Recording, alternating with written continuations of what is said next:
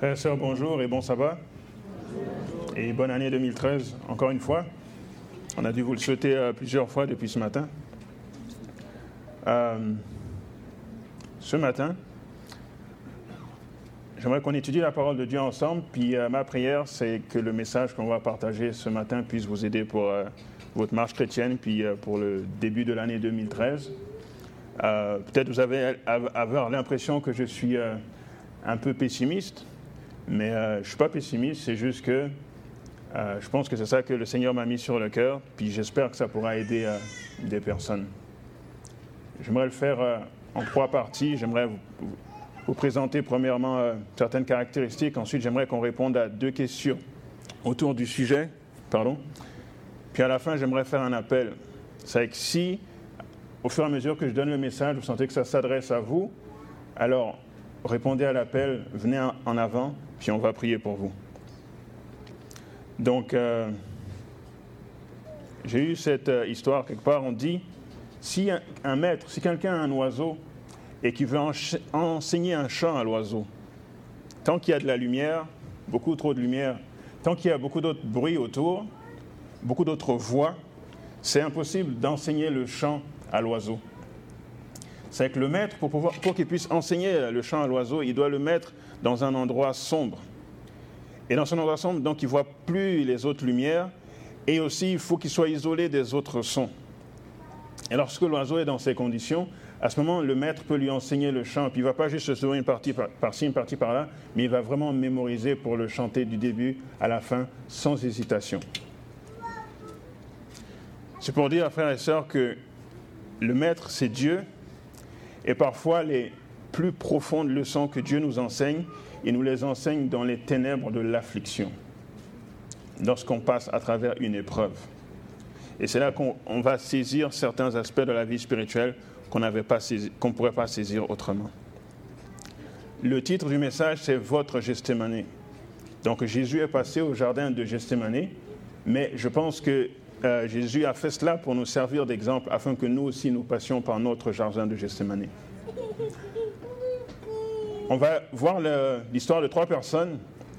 Alors l'histoire d'Anne, qui est une femme de foi, on va voir l'histoire d'Abraham, puis on va voir l'histoire de Job. Je vais me servir de ces trois histoires pour illustrer les différents points. Mais on va commencer par Anne. C'est courbons la tête pour une prière, puis on rentrer dans les seuls. Éternel notre Père, notre Dieu, euh, merci encore une fois de nous réunir ici, Seigneur, pour euh, t'adorer, Seigneur, pour euh, te rendre un culte, pour étudier ta parole. Seigneur, je demande ton Esprit Saint, Seigneur, pour pouvoir euh, parler de ta part et que nous puissions nous tous nous rapprocher de toi euh, en te cherchant dans ta parole. C'est en nom de ton Fils Jésus que nous te prions. Amen. Ok, donc ouvrez vos Bibles dans 1 Samuel, chapitre 1, à partir du verset 1er. Nous allons lire les versets 1 à 7 pour commencer. 1 Samuel, chapitre 1, à partir du verset 1er. Donc on commence avec l'histoire d'Anne. Anne, c'est euh, la mère du prophète, c'est la mère du juge, Samuel. On va lire les versets 1 à 7. 1 Samuel chapitre 1, vous y êtes Amen. Donc il est écrit, il y avait un homme de Ramathaïm, Sophine, de la montagne d'Éphraïm, nommé Elkanah, fils de Jéroam, fils d'Élihu, fils de Tohu, fils de Tchuf, Ephratien.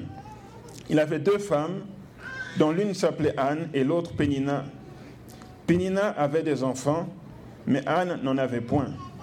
Chaque année, cet homme montait de sa ville à Silo pour se prosterner devant l'Éternel des armées et pour lui offrir des holocaustes. Là se trouvaient les deux fils d'Élie, Ophni et Phinès, sacrificateurs de l'Éternel. Le jour où Elkanah offrait son sacrifice, il donnait des portions à Pénina, sa femme, et à tous les fils et à toutes les filles qu'il avait d'elle. Mais il donnait à Anne une portion double, car il aimait Anne que l'Éternel avait rendue stérile. Sa rivale lui prodiguait les mortifications pour la porter à s'irriter de ce que l'Éternel l'avait rendue stérile. Et toutes les années, il en était ainsi. Chaque fois qu'Anne montait à la maison de l'Éternel, Pénina la mortifiait dans la même manière.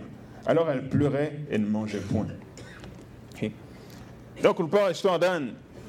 et euh, Elkanah, son mari, qui vont être les parents de Samuel. On dit clairement, Elkanah ici, c'est un lévite, c'est quelqu'un qui est pieux. On dit que chaque année, il monte à Silo, parce qu'à l'époque, le temple de l'Éternel n'était pas à Jérusalem, mais c'était à Silo. Je n'ai pas trouvé ce détail ici en lisant 1 Samuel, mais vous pouvez lire le livre Patriarche et prophète. Je suis allé me demander, mais dans quel contexte est-ce que se trouvait Anne? Puis on nous dit qu'Elkanah, au début, il avait une seule femme. C'était Anne, c'est la première femme. Mais Anne était stérile. Et vous savez, pour eux, c'est très important d'avoir une postérité, spécialement un fils, parce que c'est le fils qui va perpétuer votre nom. Donc, Elkanah qui voulait des enfants, il a manqué de foi en Dieu et il allait chercher une autre femme, Pénina, pour qu'il puisse avoir des enfants. Ça, c'est le début de l'épreuve. C'est le début euh, de la mauvaise situation, si vous voulez. Il a manqué de foi. Il aurait pu faire comme Isaac. La femme d'Isaac, Rebecca, était aussi stérile, mais il a prié pendant des années avant que Dieu permette qu'elle enfante euh, Jacob et Ésaü. Mais manquant de foi, Elkanah allait chercher une autre femme. Il a eu ses enfants, oui, mais il a brisé l'harmonie de son foyer. Alors qu'il était parfaitement heureux avec Anne qu'il aimait, maintenant il y avait de la jalousie, il y avait de la dispute. Là, on dit, était chaque fois en train de meurtrir Anne quand ils allaient au temple pour adorer Dieu. Et Anne se sentait mal parce qu'elle n'avait pas d'enfant. Donc d'un côté, il y a une autre qui souffre parce que l'autre est en train de la maltraiter, et l'autre, Pénina, qui a des enfants, mais est jalouse parce qu'elle voit bien que Elkanah aime plus Anne qu'elle.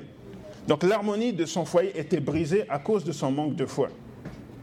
Puis souvent, j'ai remarqué, frères et sœurs, quand on va passer à travers une épreuve, oui, c'est vrai, il y en a, c'est comme Job, il y a juste une discussion entre Dieu et Satan, puis ça tombe sur nous. Mais souvent, frères et sœurs, l'épreuve commence parce que nous-mêmes, nous avons manqué de foi. Si vous avez un problème et que vous essayez de le résoudre d'une autre manière que Dieu voudrait, ok, vous allez doubler, tripler la peine que vous avez déjà. Elkanah et Anne souffraient parce qu'ils n'avaient pas d'enfants. Mais en, faisant cette erreur d'aller prendre une deuxième femme, ils ont empiré la situation. Anne est le personnage de foi ici. On va voir la prière qu'elle va faire par la suite. Il y a un autre élément de euh, l'épreuve pour Anne. Alors que maintenant elle va bientôt prier pour avoir un enfant qui est Samuel, c'est l'épreuve du temps. On ne sait pas combien d'enfants il avait exactement, mais on sait qu'elle a dû attendre des années. Moi, j'imagine au moins 7 ans ou 10 ans. Pourquoi? Parce qu'on dit que Elkanah, il donnait la nourriture à tous les fils et toutes les filles qu'il avait de Pénina. Donc ça veut dire qu'il y avait au moins deux fils et deux filles. Donc elle a eu le temps d'avoir au moins quatre enfants, sans compter le temps où ils attendaient d'en avoir puis qu'ils se sont rendus compte qu'elle est stérile. Donc il y a l'épreuve du temps qui rend la chose encore plus dure.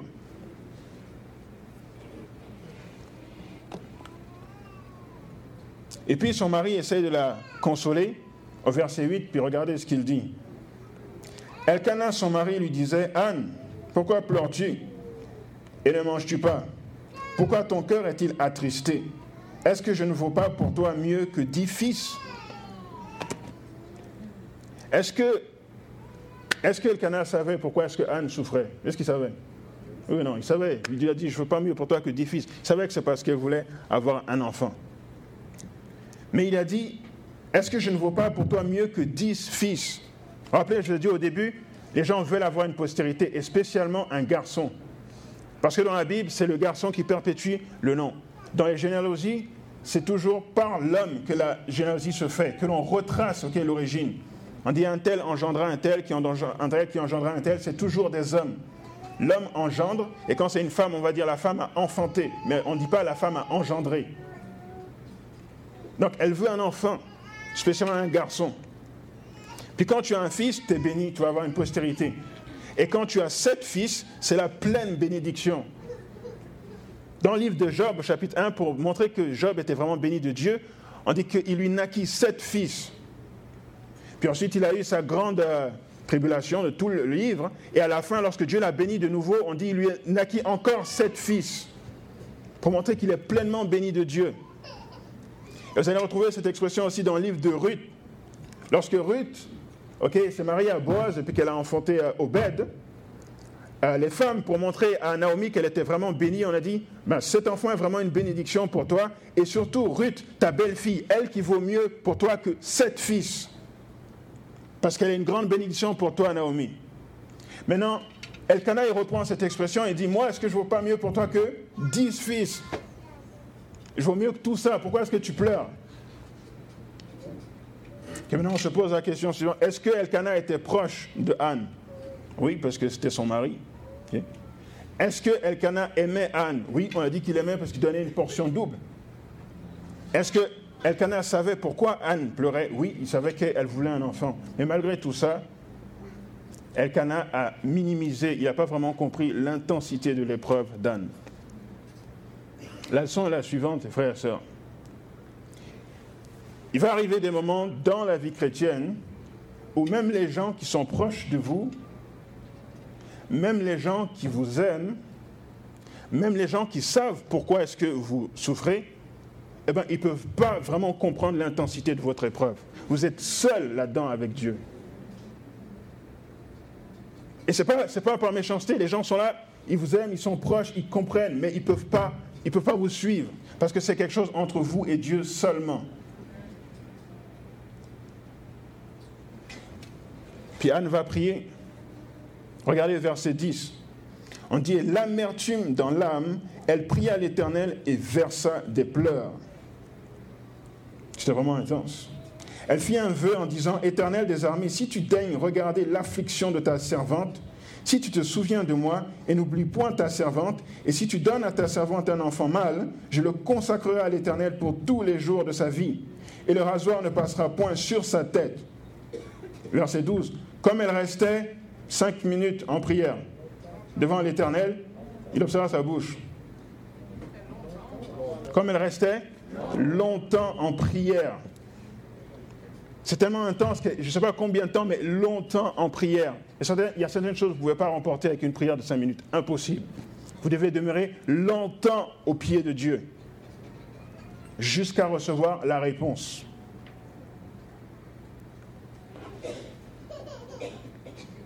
Anne continuait à prier dans ce cœur. Elle parlait dans son cœur et ne faisait que remuer ses lèvres, mais on n'entendait point sa voix. Donc elle y pensa qu'elle était ivre. Et il lui dit, jusqu'à quand seras-tu dans l'ivresse? Fais passer ton vin. Donc, même, le sacrificateur qui est à l'église, il ne comprend pas non plus. Ensuite, elle lui explique. Anne répondit, non, mon Seigneur, je suis une femme qui souffre en son cœur, et je n'ai bu ni vin ni boisson enivrante. Mais je répondais mon âme devant l'Éternel, ne prends pas ta servante pour une femme pervertie, car c'est l'excès de ma douleur et de mon chagrin qui m'a fait parler jusqu'à présent. Élie prit la parole et dit, va en paix, et que le Dieu d'Israël exauce la prière que tu lui as adressée. Puis ensuite, elle a eu sa bénédiction, elle a eu son enfant, etc. Puis je lisais cette histoire, puis j'étais en admiration devant Anne. Et je regardais un peu les caractéristiques et je me dis, tiens, ça, ça ressemble à ce que Jésus a vécu dans Gethsemane. Jésus était avec ses disciples, qui étaient proches de lui, comme Elkanah était proche d'Anne. Les disciples aimaient Jésus, Elkanah aimait Anne.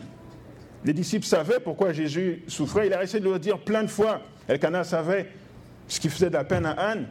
Mais les disciples n'arrivaient pas à comprendre l'intensité de l'épreuve, comme si Jésus était seul dans Gethsemane. Malgré qu'ils étaient juste là et qu'ils l'aimaient, qu'ils essayaient de le supporter, sont endormis pendant, pendant que Jésus priait.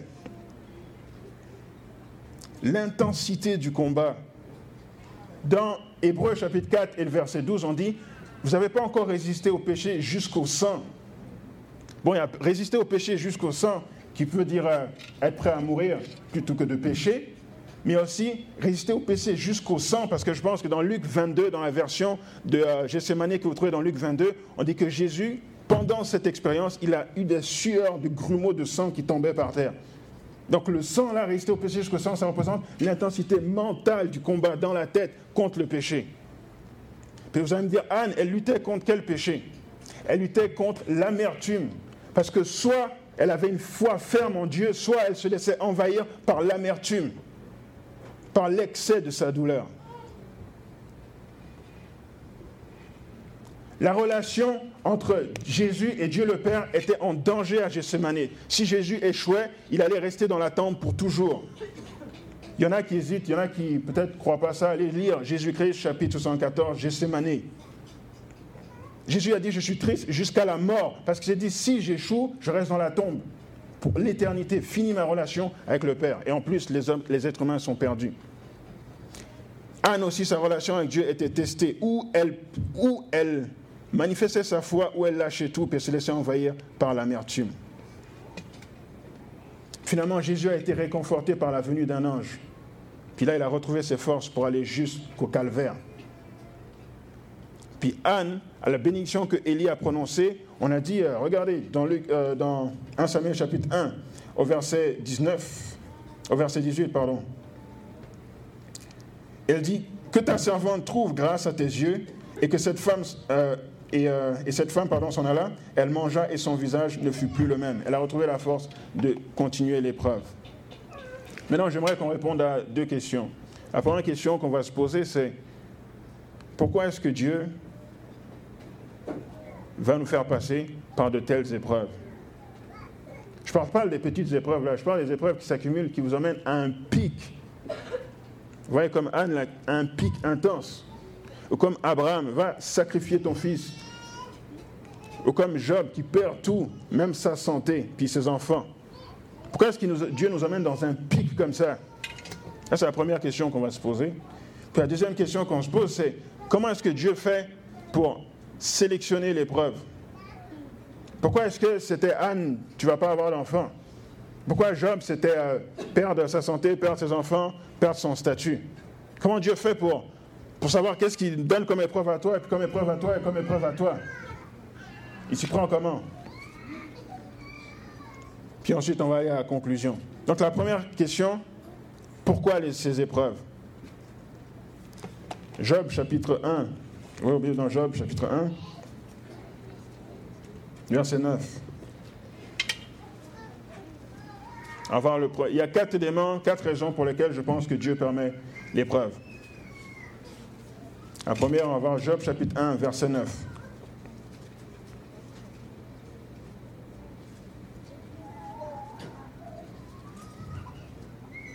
Donc Job chapitre 1, verset 9. Il y a une rencontre entre Dieu et euh, Satan. Ils discutent au sujet de Job. Dieu dit que Job est, son fidèle serviteur. Voici ce que Satan lui répond, verset 9. Et Satan répondit à l'Éternel, est-ce d'une manière désintéressée que Job craint Dieu? Est-ce que de cette manière, autrement dit, c'est parce que tu le bénis qu'il te craint? Dieu lui a laissé aller faire un premier dégât, tuer ses enfants, enlever ses richesses, etc. Mais il n'a pas touché au corps de Job. Ensuite, il y a une deuxième rencontre entre Satan et Dieu. Cette fois, regardez chapitre 2, versets 4 et 5. Parce que Satan a vu que Job n'a pas lâché, il a dit, euh, l'Éternel a donné, l'Éternel a ôté, que le nom de l'Éternel soit béni, n'est-ce pas? C'est ça que Job a dit. Et le chapitre 1 finit en disant Tout cela, Job ne pécha point, n'attribua rien d'injuste à Dieu. Donc il y a une deuxième rencontre.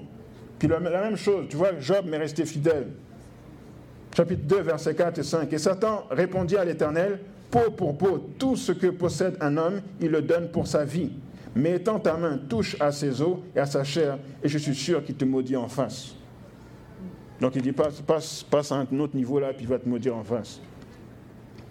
En d'autres mots, la première raison pour laquelle Dieu permet que l'on passe par des épreuves aussi intenses, c'est pour justifier Dieu ou disculper Dieu.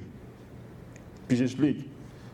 Que Satan accuse Dieu, ok, d'être un tyran et de ne pas pouvoir recevoir l'amour de ses créatures à moins de tricher, à moins de les acheter, de leur donner quelque chose. Ça, c'est comme un mariage où une personne épouse une autre juste pour l'argent, mais il n'y a pas vraiment d'amour. Donc tes créatures-là, elles t'adorent, elles te craignent parce que tu les bénis. Le jour où tu retires sa bénédiction, elles ne t'adoreront plus. Et c'est l'accusation que Satan porte sur Dieu.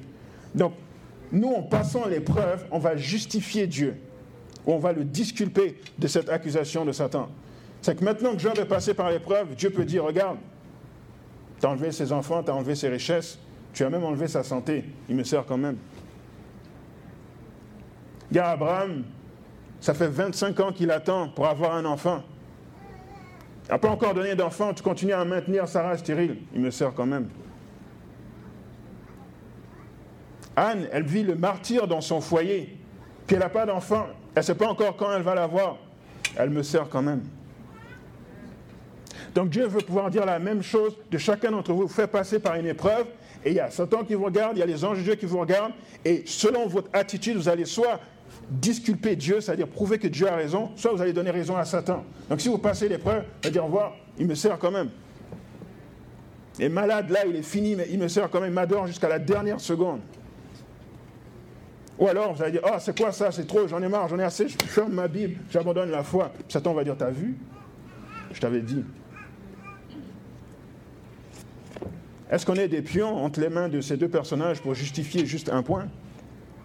Parfois, dans la douleur de l'épreuve, on se dit, mais je suis juste un pion, c'est quoi cette histoire? Mais en fait, si ce point est vraiment montré, ça va éradiquer le péché dans l'univers pour l'éternité. Et dans l'éternité, Dieu va nous donner du bonheur et du plaisir à l'infini qui va compenser n'importe quelle souffrance qu'on a réussi sur cette terre. Donc le premier point, c'est disculper Dieu, justifier.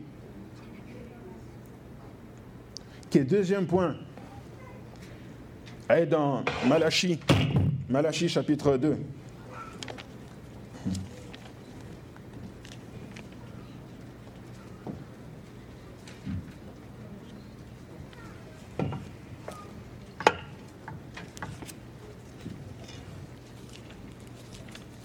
Malachie chapitre 2.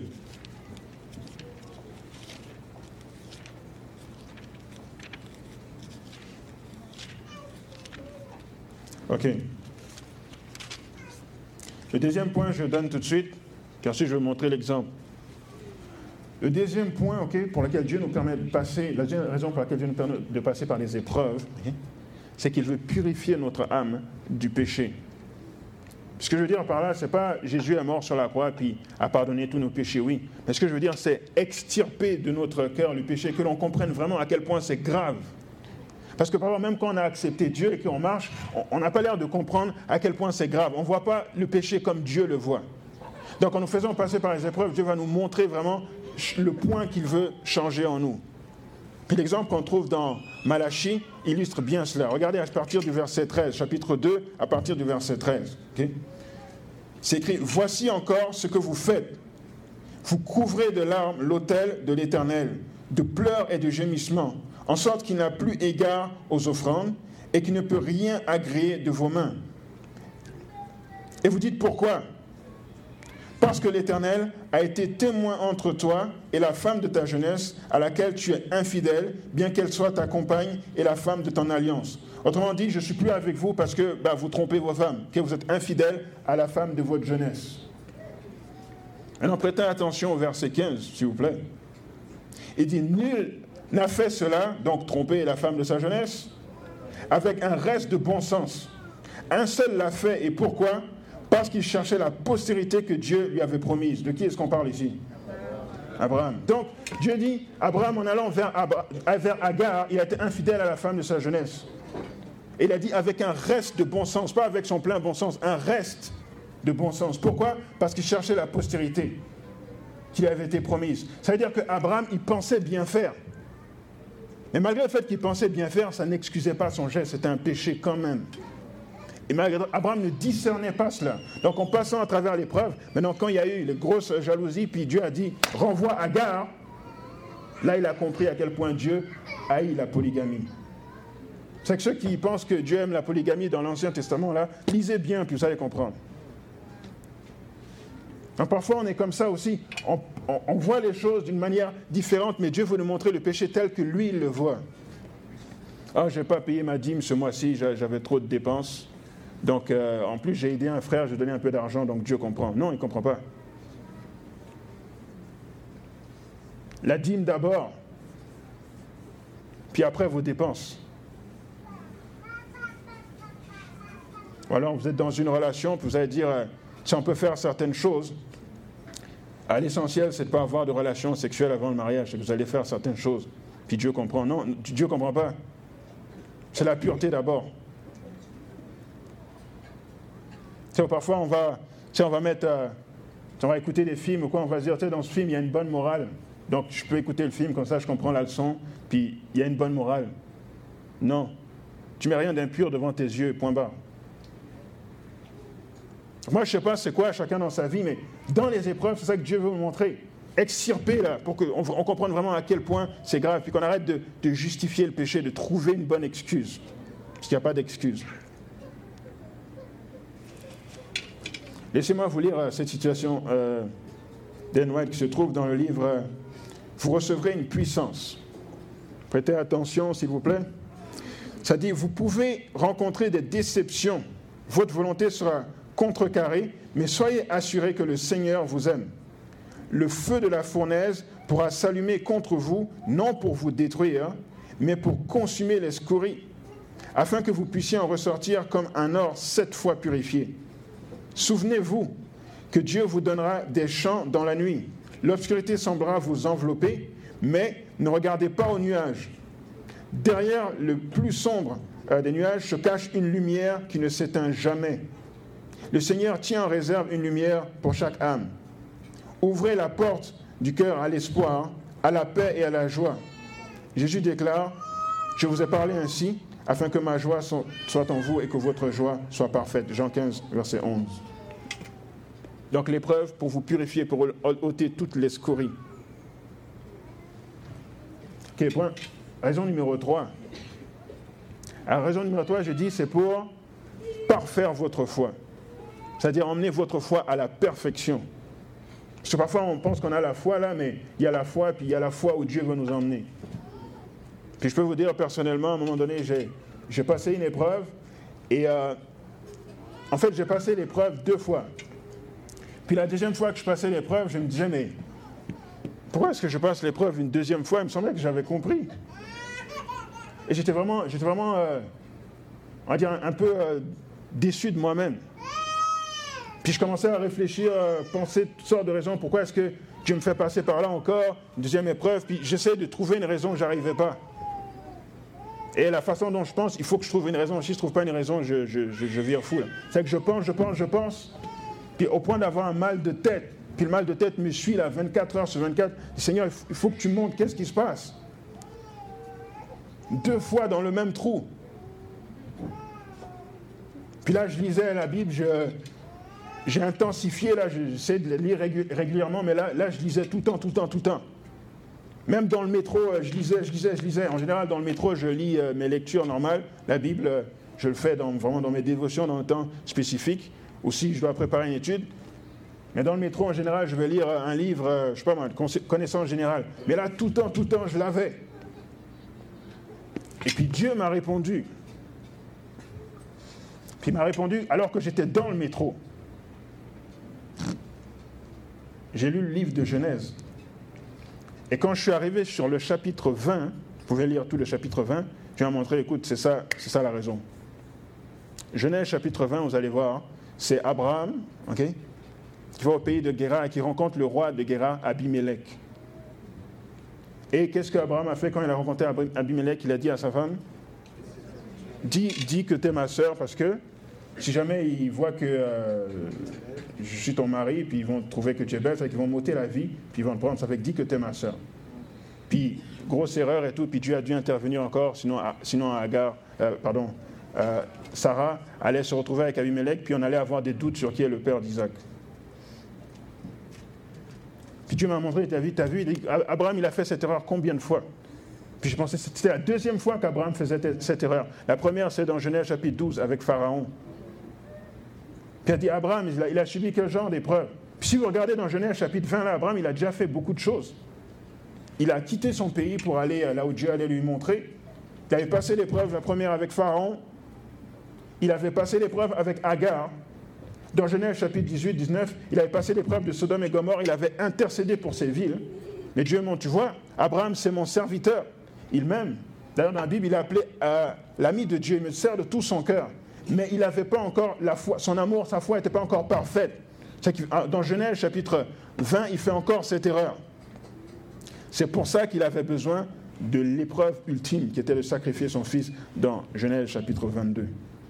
C'est que Dieu me dit, tu vois, je, sais que tu m'aimes, je sais que tu veux me servir honnêtement, mais tu n'as pas encore atteint le niveau de foi que je veux te, faire atteindre. Ça fait que quand j'ai vu Abraham, puis la prochaine étape, c'était le sacrifice, j'ai dit, mais qu'est-ce qui m'attend? Mais au moins Dieu m'a fait voir. C'est que je sais que c'est devant, c'est sûr. Parce que de la même manière qu'on dit que Satan ne plaisante pas avec euh, euh, le salut des âmes, il veut vraiment tuer les personnes. En même temps, Dieu, ne plaisante pas avec la sanctification. Là, j'ai lu cette citation dans Patriarche et Prophète qui allait encore dans ce sens. Prêtez attention, s'il vous plaît. C'est dans Patriarche et Prophète, page 127, paragraphe 2. Ça dit Dieu avait appelé Abraham à être le père des croyants. Sa vie devait servir d'exemple aux générations futures, mais sa foi n'avait pas été parfaite. Il avait faibli le jour où il n'avait pas osé avouer que Sarah était sa femme, ainsi que lors de son mariage avec Agar. Aussi, pour lui donner plus de confiance en son Père céleste, Dieu va le soumettre à une nouvelle épreuve. Donc, il a, échoué avant, maintenant, pour lui donner plus de foi, une nouvelle épreuve. Donc, je me dis, une nouvelle épreuve pour moi aussi une nouvelle épreuve la plus dure qu'aucun homme ait jamais été appelé à subir. C'est-à-dire, il y a seulement Jésus qui a une épreuve plus dure qu'Abraham. Sacrifier son fils, aucun être humain n'a une épreuve plus dure que celle-là. Dans une vision de la nuit, ordre lui est donné de se rendre au pays de Morija pour y offrir son fils en sacrifice sur une montagne qui sera désignée. Puis, euh, Allez dans Job chapitre 33 juste pour voir l'autre texte de méditation qui va encore dans le même sens. Job chapitre 33 verset 28.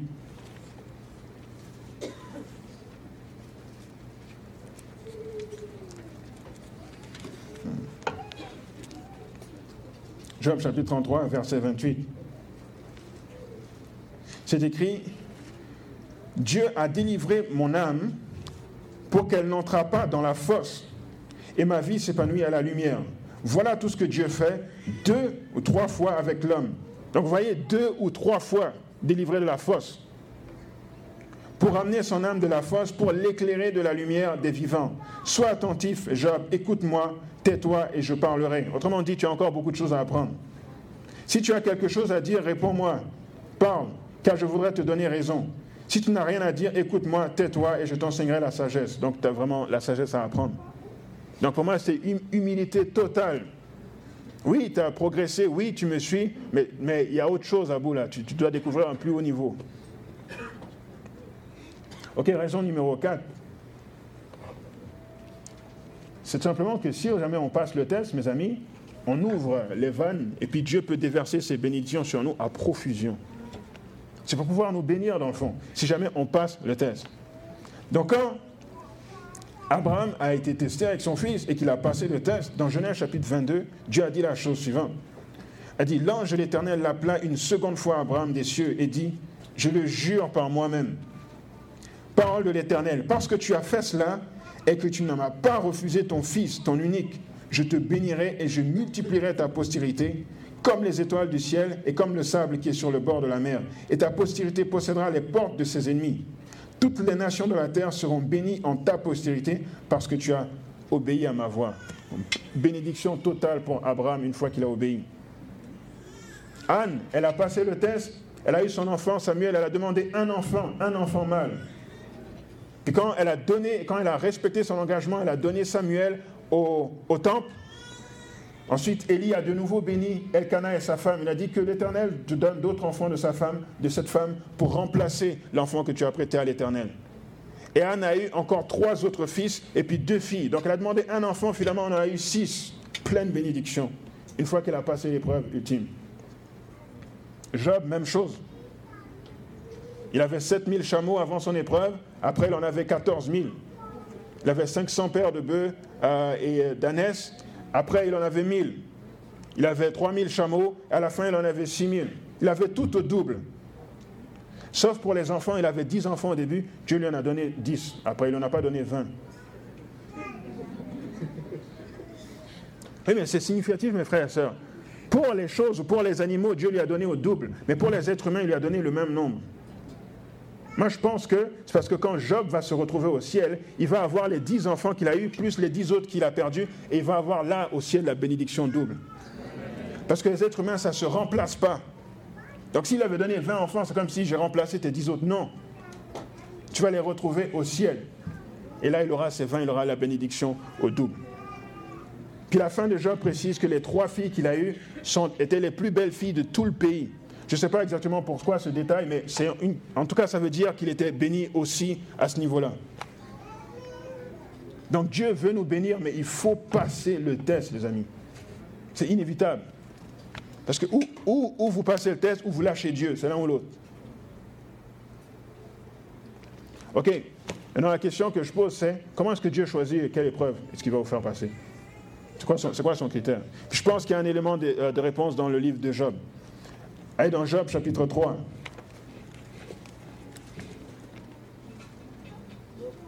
Job chapitre 3.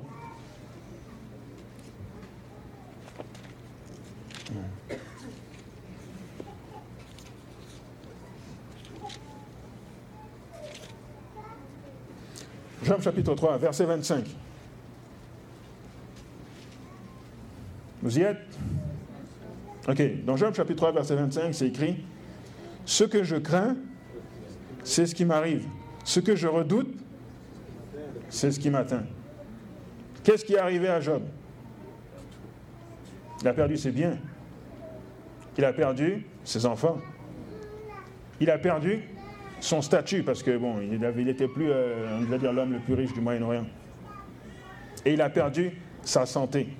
Mais il dit ce que je crains, ce que je redoute, c'est-à-dire ce, que, ce dont Job avait le plus peur, c'est là-dessus qu'il a été éprouvé. Apparemment, il n'avait pas peur de perdre sa femme, sa femme était encore là.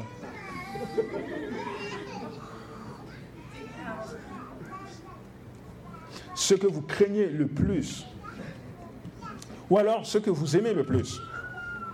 Quand euh, Dieu a parlé à Abraham dans Genèse 22, verset 2, il a dit, prends ton fils, ton unique, celui que tu aimes, Isaac, va-t'en au pays de Morija et là, offre-le en holocauste sur la montagne que je te montrerai.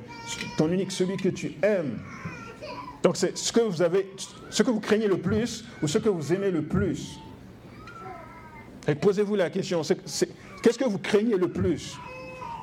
Est-ce que c'est votre santé? Est-ce que c'est les enfants? Est-ce que c'est l'éducation? Qu'est-ce que vous aimez le plus? C'est là-dessus que vous allez être testé. Dieu veut que l'on arrive à l'amour parfait. Vous savez qu'un Jean 4, verset 18 dit La crainte n'est pas dans l'amour, mais l'amour parfait bannit la crainte. car la crainte suppose un châtiment. Et celui qui craint n'est pas parfait dans l'amour. Donc tant que tu crains là, tu n'es pas parfait dans l'amour. Dieu veut que tu arrives à zéro peur. C'est-à-dire que tu sois comme Daniel. Vous voulez me jeter dans la fosse au lion? Ok. Puis il fait ces trois prières. Tu vois que Daniel avait atteint un autre niveau. Il n'avait jamais peur, Daniel. Ses trois compagnons voulaient me jeter dans la fournaise ardente. Même si Dieu ne nous délivre pas, jamais on va se prosterner devant ta statue. Ok, on les a achetés. C'est là, là, que Dieu veut nous emmener, frères et sœurs. Et puis Dieu veut s'assurer qu'on l'aime par-dessus tout, parce que Jésus a dit dans euh, Matthieu 22, c'est 37 et 38, on lui a posé la question quel est le plus grand des commandements? Il a dit Tu aimeras le Seigneur ton Dieu de ton cœur, de toute ton âme et de toute ta pensée. C'est le premier et le plus grand des commandements. Autrement dit, Dieu veut s'assurer qu'on l'aime par-dessus tout. Et c'est l'épreuve qui va montrer si on aime vraiment Dieu ou pas. Donc, dans ma petite marche chrétienne, je suis arrivé à la conclusion suivante. Puis je vais terminer là-dessus. Et je pense que, enfin, pas je pense, c'est biblique, parce que j'ai un verset à l'appui. Acceptez Jésus comme votre sauveur personnel, c'est-à-dire qu'il est mort sur la croix pour vos péchés, pour vous pardonner, pour vous purifier, ça ne va rien vous coûter du tout. C'est gratuit. Jésus est mort sur la croix pour vos péchés. Vous n'avez rien à faire, juste accepter son salut. Par contre, être disciple de Jésus et le suivre, ça, ça va tout vous coûter. Parce que vous allez devoir soumettre votre volonté à Dieu en tout point. Et c'est par les épreuves qu'on va voir cela. Maintenant, vous voyez dans Matthieu chapitre 11, verset 12.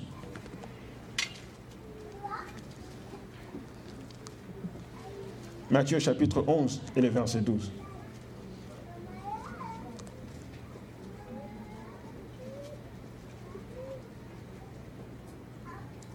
Matthieu 11, verset 12. C'est écrit, vous y êtes? Matthieu chapitre 11, verset 12. C'est écrit, depuis le temps de Jean-Baptiste jusqu'à présent, le royaume des cieux est forcé. Et ce sont les violents qui s'en emparent. Ce verset, c'est Jésus qui a dit ça? Oui. Depuis le temps de Jean-Baptiste jusqu'à présent, le royaume des cieux est forcé et ce sont les violents qui s'en emparent. Bien sûr, pas violence tapée euh, sur les autres là, mais violence, c'est-à-dire, c'est pour montrer qu'il faut vraiment être déterminé là si vous voulez être sauvé. Il faut vraiment s'accrocher à Dieu, dire non, je ne lâche pas. Tant que tu ne me bénis pas, je ne te lâche pas. Puis Anne, se dit, il faut absolument que je manifeste, je, je réponde mon cœur devant Dieu. Je ne peux pas me laisser envahir par l'amertume. Puis Abraham, il se dit, oui, j'ai voulu ce fils toute ma vie, mais même si Dieu me demande de le sacrifier, je ne peux pas briser ma relation avec Dieu pour avoir ce fils. Je crois que Dieu peut le ressusciter s'il faut. Je ne lâche pas. Puis Job, il dit, euh, mon Rédempteur, même, jusqu'à la mort, je vais le servir. Donc, quand vous lisez ces histoires, est-ce que vous croyez que c'est juste pour eux? Oh, Abraham, c'est un homme de Dieu, bien sûr, grosse épreuve, Job, bien sûr, mais moi, non. C'est moi, c'est le, petit chemin tranquille, puis tiens, Jésus est revenu, on monte au ciel. Non, les amis. C'est des exemples pour nous. C'est le chemin obligatoire. Accepter Jésus comme sauveur gratuit, comme Seigneur de votre vie, vous allez tout laisser au pied de Jésus toute votre volonté. Vous allez dire non pas ce que je veux, mais ce que tu veux. C'est-à-dire, vous allez vivre votre Gethsemane. Maintenant, j'aimerais faire euh, un appel. Est-ce qu'il y a euh, des personnes ici qui, en ce moment dans leur vie, vous vivez une épreuve où vous sentez que ça ressemble à ce que Anne a vécu, ou à ce que Abraham a vécu, ou à ce que Job a vécu? Vous sentez, euh, vous savez que vous êtes dans un moment où, si vous passez pas le cap, votre relation avec Dieu va prendre un coup solide. S'il y en a parmi vous ici qui sont dans, dans cette situation, je vous prierai de venir en avant afin que l'on puisse prier pour vous. Vous savez, Jésus voulait, euh, Jésus voulait que ses disciples puissent le soutenir. On a vu que malheureusement, ils n'ont pas vraiment compris. Anne espérait que son mari puisse la soutenir. Malheureusement, ça n'a pas vraiment marché. Mais si on peut de notre mieux vous soutenir par la prière, vous, vivez une épreuve vraiment intense. Venez en avant afin que l'on prie pour vous.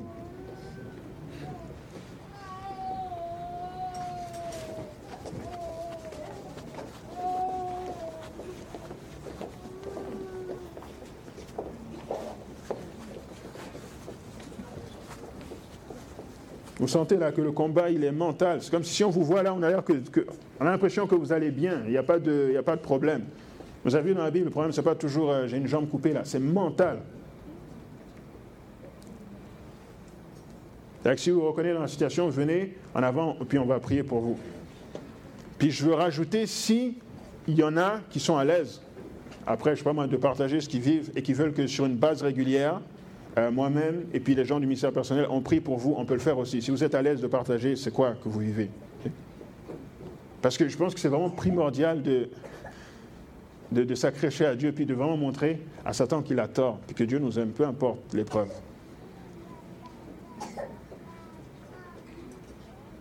OK.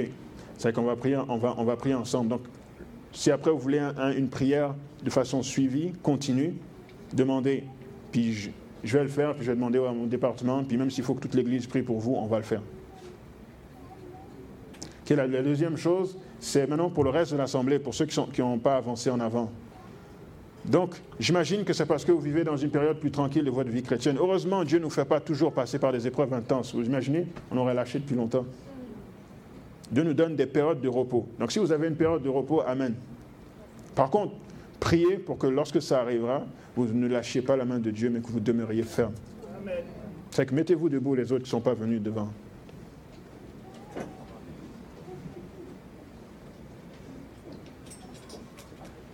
Ok, on va prier là-dessus, et puis on va demander à, à notre ancien de prier sur ce sujet. Merci.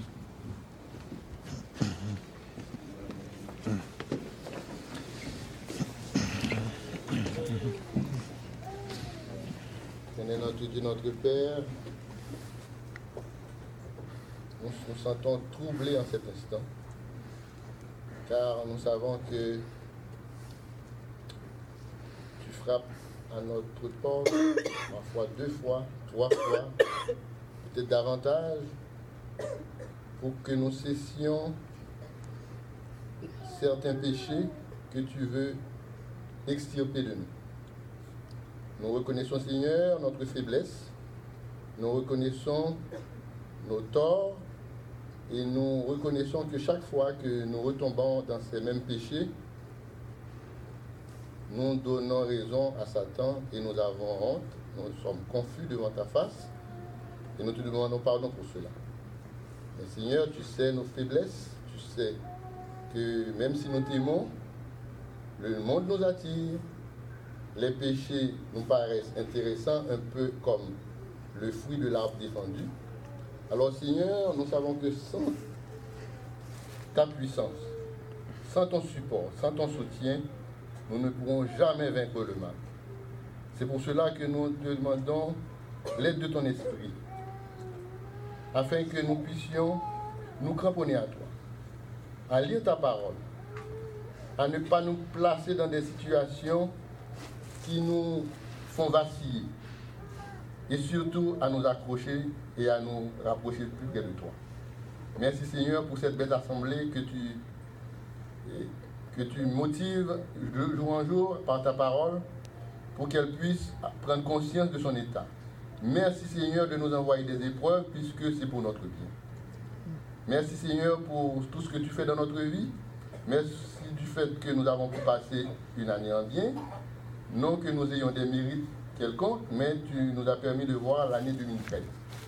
Faites qu'elle soit bonne pour nous à tous égards. Surtout que nous puissions dire, nous avons vaincu le péché pour toujours, un peu comme tu l'as fait. Nous savons que nous avons tous notre Gethsemane. Nous ne savons pas ce que les autres vivent, mais nous savons que nous avons tous besoin de nous améliorer. Pardonne nos iniquités encore une fois. Donne-nous la force de marcher avec toi et surtout de ne pas lâcher, de combattre le bon combat de la foi jusqu'à ton retour et fais que, comme un grand faisceau, tous ceux qui se sont présentés ici, dans cette assemblée, qu'ils se soient mis debout, qu'ils se soient mis à genoux, que nous soyons tous lavés et que nous soyons tous prêts à t'acclamer quand tu reviendras sur les nuits du ciel. Bénis pleurer de la journée pour nous, fais que ces moments-là restent gravés dans notre cœur et surtout ne permets pas que nous puissions craindre quoi que ce soit, parce que tu nous dis ne crains rien, je t'aime, car ce que nous créons, c'est ce qui nous arrive. Alors Seigneur, nous voulons marcher avec toi comme l'a fait Daniel, comme, comme ont fait les compagnons de Daniel, et surtout comme a fait Jésus, puisque Jésus lui-même, il a été tenté sans jamais pécher. Nous voulons réclamer la protection du, Saint-Esprit et l'amour de et la, et la protection de tes saints anges et l'amour du Saint-Esprit qui reste sur chacun de nous maintenant et à jamais. Amen.